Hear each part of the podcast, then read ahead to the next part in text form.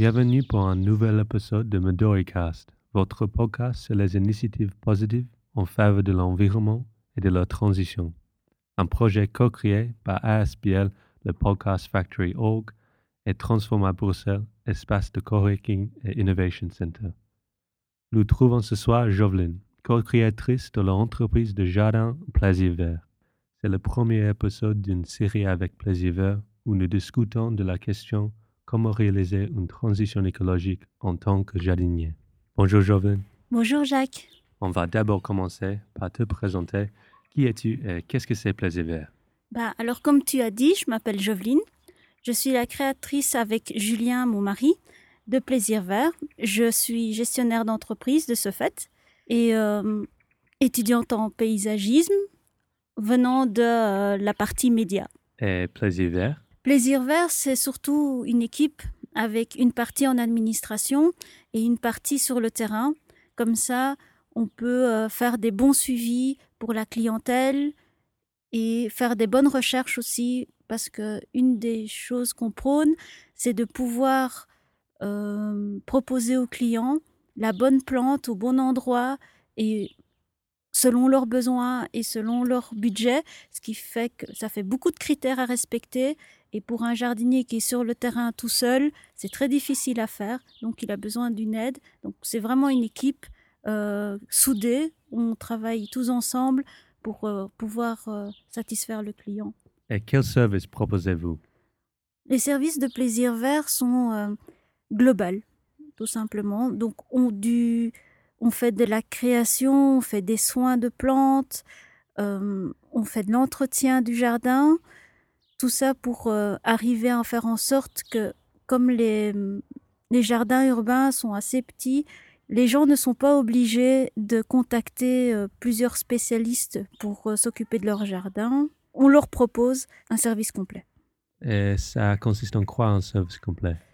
Dans un petit jardin de ville, en fait, où vous retrouvez facilement, même dans un tout petit, genre 20 mètres carrés de jardin, on se retrouve facilement avec un arbre, des plantes grimpantes, des, des arbustes, des plantes au sol et euh, l'espace vert que vous voulez, le gazon, généralement. Ça, c'est le cas typique d'un jardin de ville.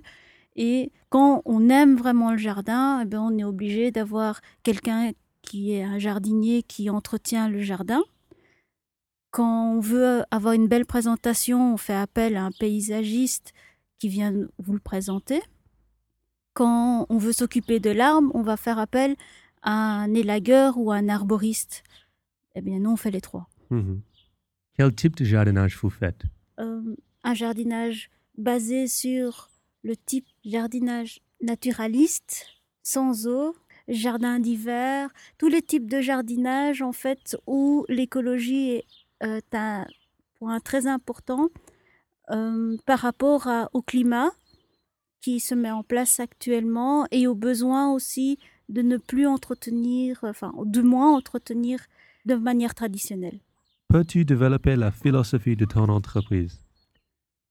Avec toutes les situations actuelles sur euh, la, le climat, et la pollution et les besoins, le temps, les gens n'ont plus le temps de s'occuper d'un jardin, le budget, les gens n'ont plus l'argent pour euh, avoir euh, un homme de maison qui s'occupe de leur jardin, mais tout le monde veut un jardin. Donc, en fait, on a réfléchi euh, vraiment sur quel est le jardinage qui permettrait une esthétique intéressante, qui n'a pas besoin de beaucoup d'entretien, qui n'a pas besoin de beaucoup de modifications du terrain, qui peut être adaptable pour euh, les plantes locales et euh, qui sont euh, en fait agréables pour tout le monde. Est-ce que vous partagez tous les deux cette vision?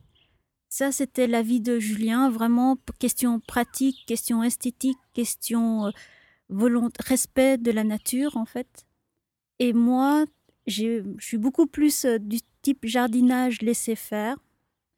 C'est pas très, c'est très difficile, c'est très lent.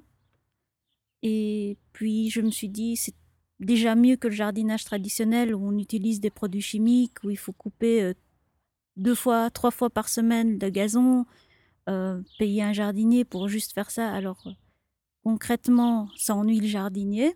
Et concrètement, ça ennuie la personne qui paye le jardinier. Ça ennuie le gazon qui est coupé. En fait, ça ennuie tout le monde. Ça sert à rien.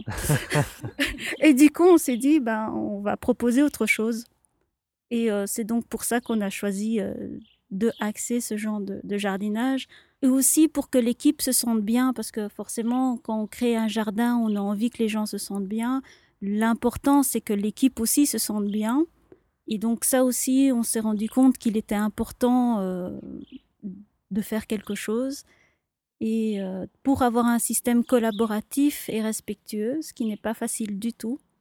Mais c'est ça, on travaille euh, énormément dessus.